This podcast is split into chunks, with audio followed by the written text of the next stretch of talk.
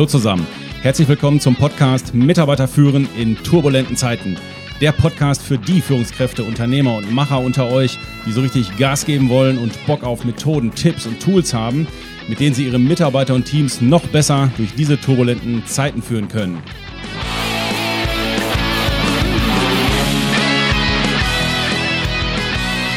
Mein Name ist Thomas Pütter und heute reden wir mal über Geld, beziehungsweise über das, was sich hinter New Pay und Fair Pay verbirgt.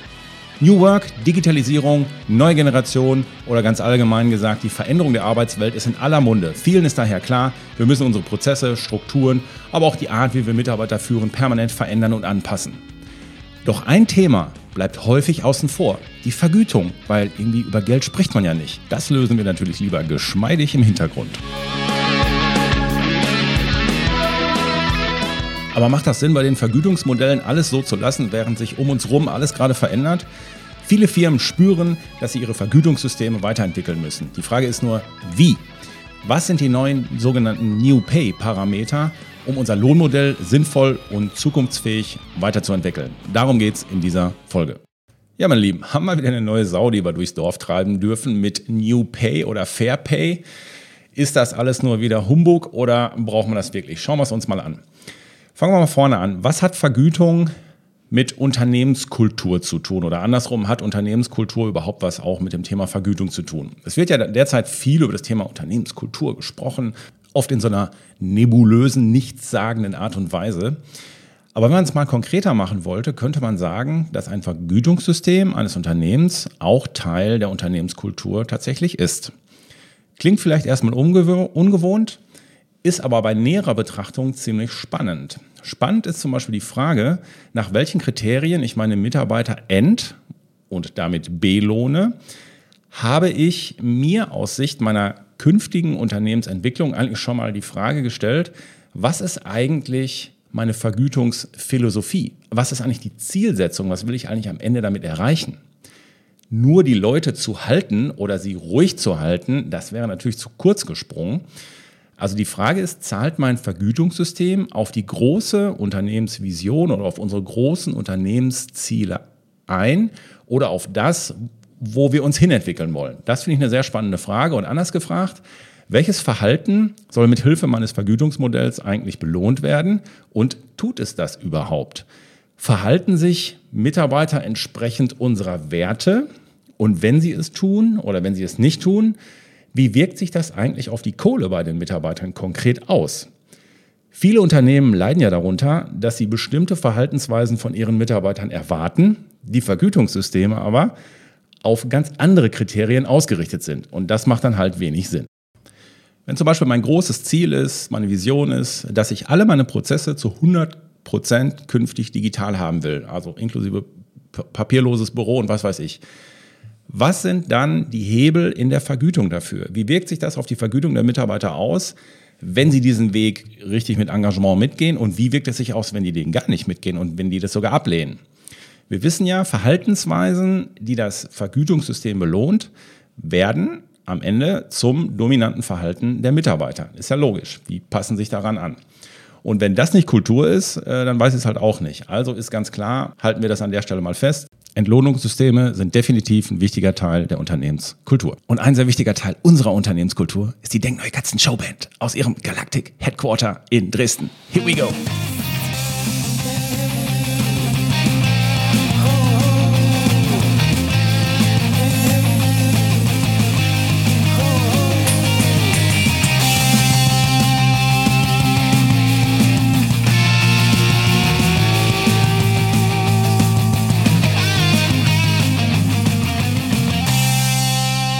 Man. Geht doch nichts über ein echtes Metal Riff. Wenn wir über Vergütungssysteme sprechen, müssen wir auch über die kulturelle Reife von Firmen sprechen. Und hierzu nehmen wir ein Modell zur Hilfe, was die kulturelle Reife eines Unternehmens quasi sichtbar macht und besprechbar macht. Dieses Modell, mit dem man eine Unternehmenskultur auch messen kann, nennt sich Spiral Dynamics und ist im Ursprung von Don Beck und Cohen. In unserer Ausbildung zum Business und Change Coach, die ab nächstes Jahr in Leipzig stattfindet und hybrid ist, Da gehen wir auch im Detail auf dieses Thema Unternehmenskultur und dieses Modell ein. Das ist mega spannend, um wirklich zu sehen, wo steht meine Organisation und dann auch abzuleiten, wohin kann ich sie von da aus entwickeln. Also wen das interessiert, einfach mal auf unsere Website gucken, www.denk-neu.com und da dann im Seminarbereich mal schauen, ähm, ja, Leipzig anklicken oder unsere Ausbildung. Dieses Modell beschreibt vereinfacht gesagt verschiedene Entwicklungsstufen auch von Unternehmen. Auf jeder Stufe gibt es unterschiedliche Weltansichten, Werte und Reifegrade. Auch die Struktur und die Führung ist jeweils pro Level unterschiedlich. Und diese Level, eins ergibt sich dann oder erwächst aus dem anderen. Und ich habe jetzt mal vier Level rausgenommen, die im Business-Kontext im Regelfall relevant sind von den neun Leveln, die es gibt. Und von unten nach oben, also in der Entwicklung, wäre hier zu nennen das rote Level. Also wenn ein Unternehmen auf einem roten Level ist, dann ist es eher ein autoritär geführtes System. Wenn es auf dem nächsten Level ist, auf dem blauen Level ist, dann ist es eher bürokratisch aufgestellt, sehr prozessgetriebene Kultur, also sehr QM-mäßig, verwaltungsmäßig unterwegs. Das nächste Level wäre dann Orange. Hier sind wir sehr leistungsorientiert auf diesem Level, sehr effizient und digital auch unterwegs. Und das nächste Level, was sich daraus entwickelt, ist dann das grüne Level. Hier geht es dann um andere Werte, nicht nur noch um höher, schneller, weiter, sondern hier geht es dann auch schon um das Thema Gemeinschaft, Kollaboration, äh, Sinnhaftigkeit und Nachhaltigkeit. So, das muss man natürlich jetzt ein bisschen im Kopf haben, wenn man sich die Frage stellt, welche Entlohnung und welcher Boni ist jetzt richtig und fair für ein oder mein Unternehmen? Richtig, hängt natürlich von dem jeweiligen Reifegrad des Unternehmens ab, ist ja klar. Während in einem autoritären System halt oft alleinig und einsam über die Gehälter befunden wird, gibt es halt in blauen Systemen zum Beispiel Regelbeförderung und feste Eingruppierungen nach zum Beispiel Zugehörigkeit, Bildungsgrad und so weiter. Dass diese Lohnmodelle einer blauen Organisation dann nicht zu einer orangenen, effizienten Firma passen, dürfte auch klar sein.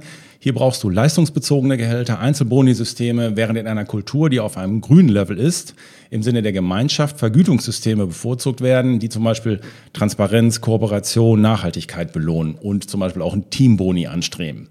Jetzt könnte man ja sagen, coole Sache, relativ einfach, können wir ja verwenden. Klares vielleicht, also wenn wir das in Unternehmen machen, beziehen wir diese Kultur auch über Spiral Dynamics immer so ein bisschen mit ein. Der tricky Part ist nur, die Firmen sind nicht immer auf einem einheitlichen Reifegrad unterwegs. Es gibt unterschiedliche Abteilungen, die Individuen, also die Personen selber sind unterschiedlich. Es gibt unterschiedliche Geschichten bei Führungskräften. Es gibt unterschiedliche Reifegrade an Standorten. Und das muss man alles ein bisschen mit einbeziehen und das ist dann der, der Part, wo es ein bisschen komplex wird.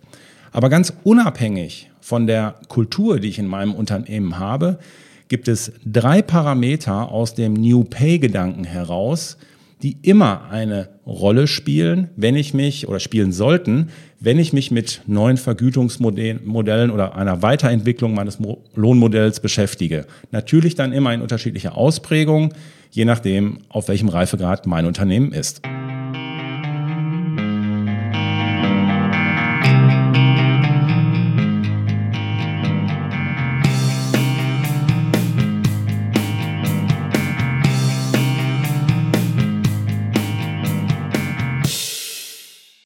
Aber was ist jetzt eigentlich das Neue an New Pay?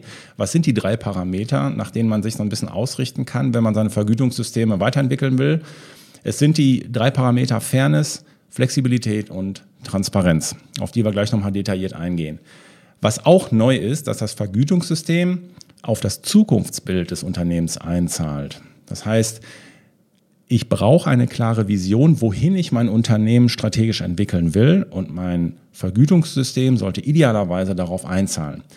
Wenn ich zum Beispiel der Meinung bin, je nach Kultur, ich brauche ein neues Miteinander, wir müssen anders miteinander umgehen, wir müssen uns von den Menschen her anders aufstellen, von der Führung und so weiter und dieses neue Miteinander ist meine große Vision, dann dafür werden zum Beispiel Gehaltsentscheidungen auch an neue Kriterien gekrüpft, gekrüpft, geknüpft werden müssen. Wie zum Beispiel, wie verhält er sich denn? Zahlt er auf diese Vision ein?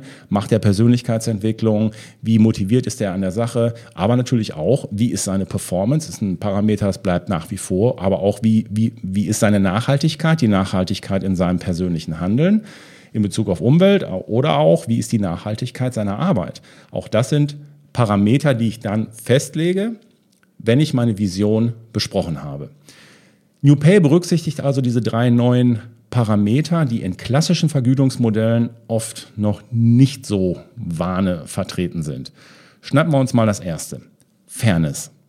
Ist natürlich ein dickes Brett und ein Thema, da kommst du auch irgendwie nicht, äh, kommst wahrscheinlich auch nicht hinter die Fichte mit, wie das jetzt genau ist, was ist fair und was ist nicht fair. Auch Platon hat sich ja sein Leben lang schon mit dem gerechten Lohn beschäftigt und seine Message war, der Ärmste braucht mindestens ein Viertel des Reichsten. Und was hat der Zusatz war da noch? Und die Philosophen sollten natürlich zu den Reichsten gehören. Also es ist klar, Fairness und Gerechtigkeit liegt immer im Auge derjenigen, die es betrachten. Ähm, wir wissen aber aus Studien, dass für die wahrgenommene Fairness ist auch von Bedeutung, wie viel man im Vergleich zu seiner Nachbarschaft, zu seinen Kollegen oder überhaupt zu anderen verdient. Also der Vergleich erst macht es dann schwierig. Und deswegen fühlen sich einige Mitarbeiter tatsächlich ungerecht bezahlt obwohl sie eigentlich gerecht bezahlt werden. Und wir müssen auch gucken, ähm, dass diese, diese klassische Aufteilung in Gehaltsstufen nach aus, welche Ausbildung du hast, Alter, wie lange Zugehörigkeit, das scheint nicht mehr so sehr auf das Fairnesskonto einzuzahlen, wie es mal eingezahlt hat. Von Bedeutung für die Mitarbeiter sind vor allem nachvollziehbare, angemessene und verlässliche Prozesse. Also Stichwort äh, Verfahrensgerechtigkeit. Es geht den Mitarbeitern also nicht primär um das Thema Gleichheit, sondern eher um das Thema Gleichbehandlung. Auf das Fairnesskonto zahlen also Transparenz und Einheitlichkeit bei der Bemessung, Änderung von Gehältern ein, die dann für aber für alle gelten. Das heißt, nicht Chefs Liebling gibt dem einen noch was, weil er gut mit dem kann oder privat mit dem ähm, dickes Ding hat.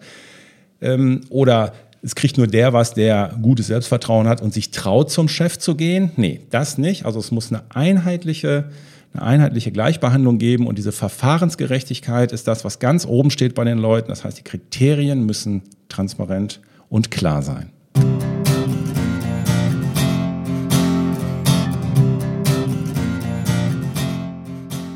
Zweites Parameter ist die Flexibilität.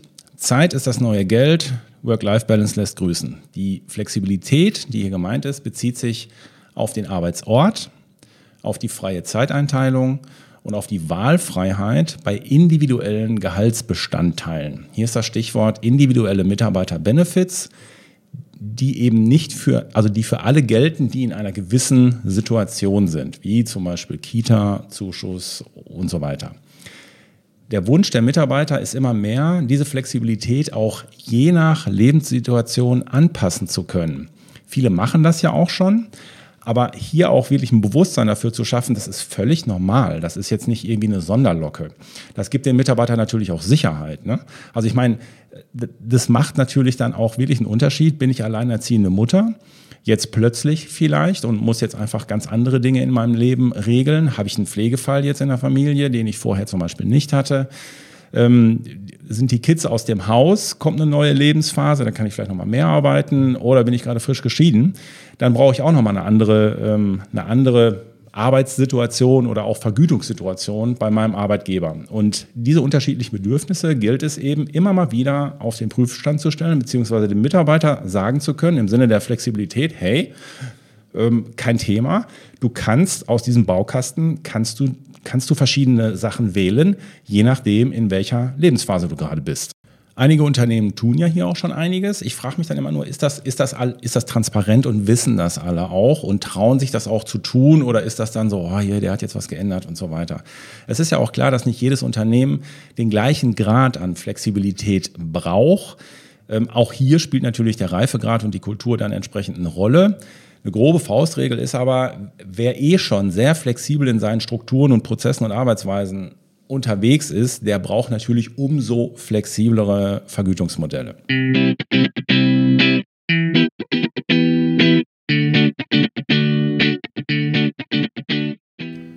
Kommen wir zum dritten Parameter aus dem New Pay-Gedanken, Transparenz.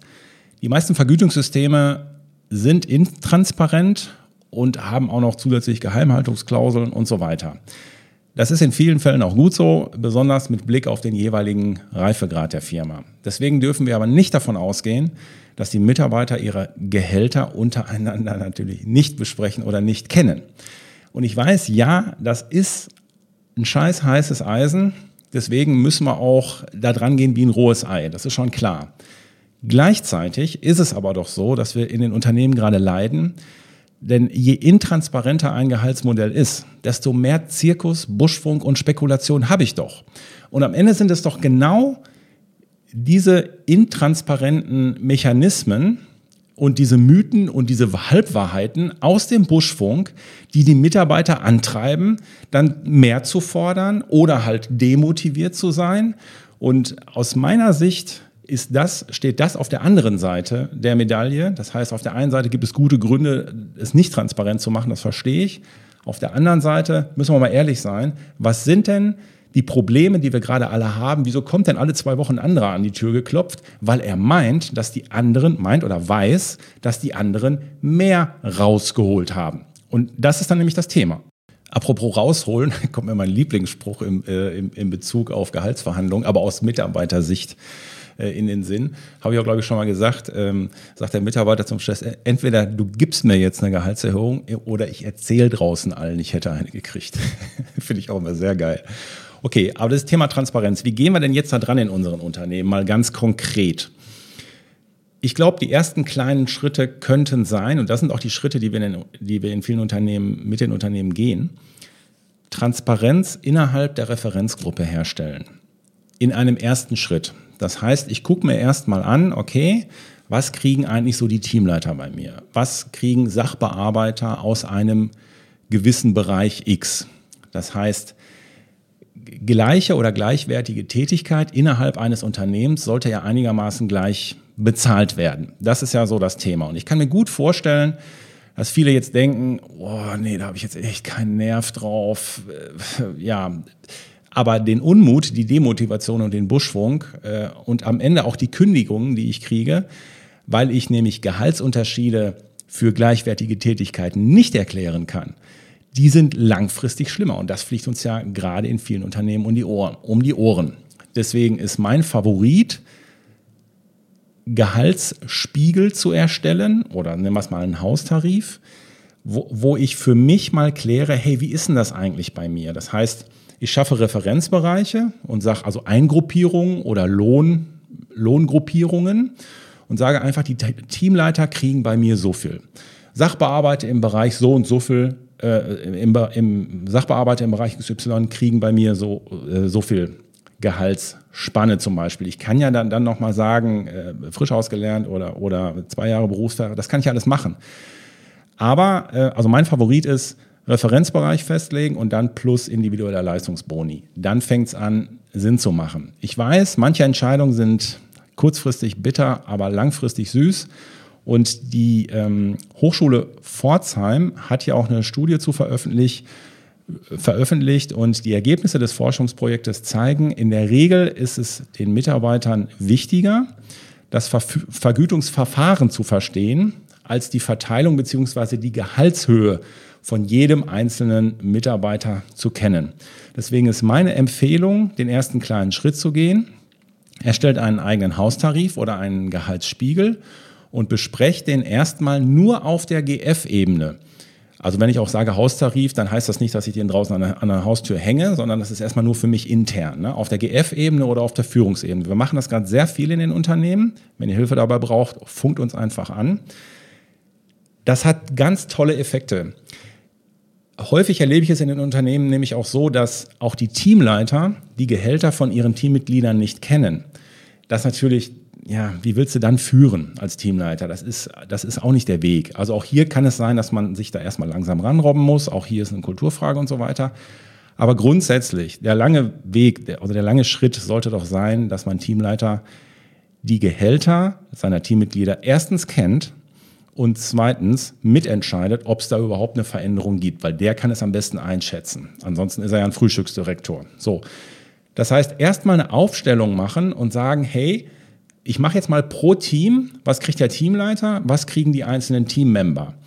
Und da erlebe ich das sehr viel gerade in Unternehmen, da sind extreme Unwuchten drin. Und wenn ich diese Unwuchten sehe, das ist der Sprengstoff.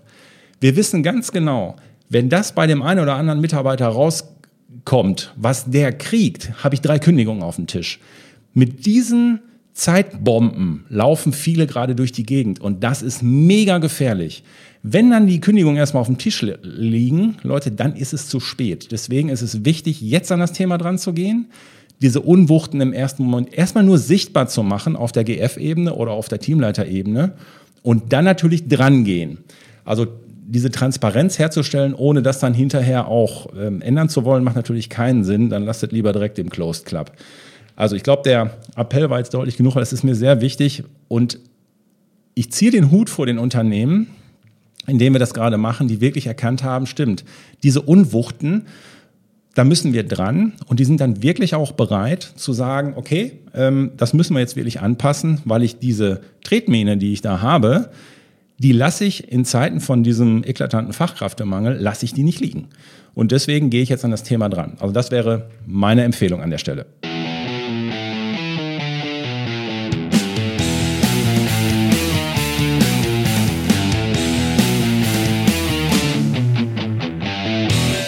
Es werden jetzt auch so nach und nach die ersten Fair Pay, New Pay Siegel am Markt sichtbar, um sich als, also es ist ja Teil der Arbeitgeberattraktivität und ähm, da kann man sich zertifizieren lassen und quasi nach außen darstellen, hey, ich bin einer, der dieses Thema ähm, Fair Pay, New Pay ähm, auf der Kette hat. Das, das klingt dann zum Beispiel so, oder die Kriterien sind zum Beispiel, also nur Unternehmen, die ihren Mitarbeitern die folgenden Leistungen garantieren, steht dann da so, ähm, können die Verleihung des Fairpace-Siegel beantragen. Das sind dann zum Beispiel Kriterien wie eine gendergerechte Vergütung, eine Bezahlung oder eine Lohnuntergrenze, die deutlich über dem Mindestlohn liegt, Unterstützung bei Weiterbildungs- und Qualifizierungsmaßnahmen, familienfreundliche Arbeitszeitmodelle äh, und so weiter und so weiter. Da steht dann da so drin. Wie seriös die sind, kann ich an dieser Stelle nicht sagen. Ich habe mit denen nicht zusammengearbeitet. Aber generell in diese Richtung zu gehen im, im Sinne der Arbeitgeberattraktivität finde ich eigentlich gut.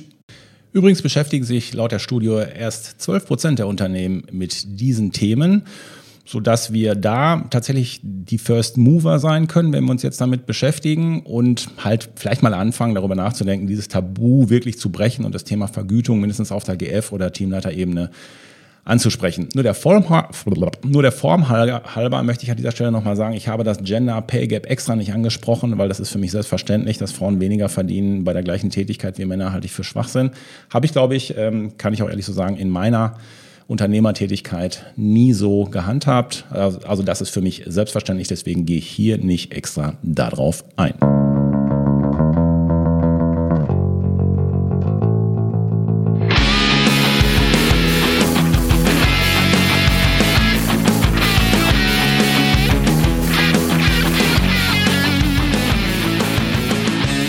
Meine Lieben, kein Vergütungssystem wird alle Mitarbeiter jemals glücklich machen. Das kann es nicht und das soll es auch nicht.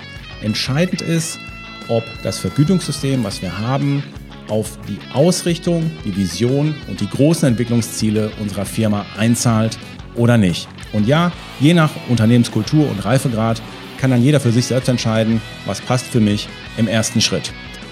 Wenn ihr Hilfe zu dem Thema braucht, dann funkt uns einfach an, dann sprechen wir gemeinsam darüber. Weitere Infos zu uns, zu unseren Führungskräftetrainings, zu unserem Denk Neu Club für Führungskräfte, zu unserer Ausbildung zum Business und Change Coach findet ihr wie immer unter www.denk-neu.com. Meine Lieben, ich bin für heute weg. Ich wünsche euch was. Euer Pü.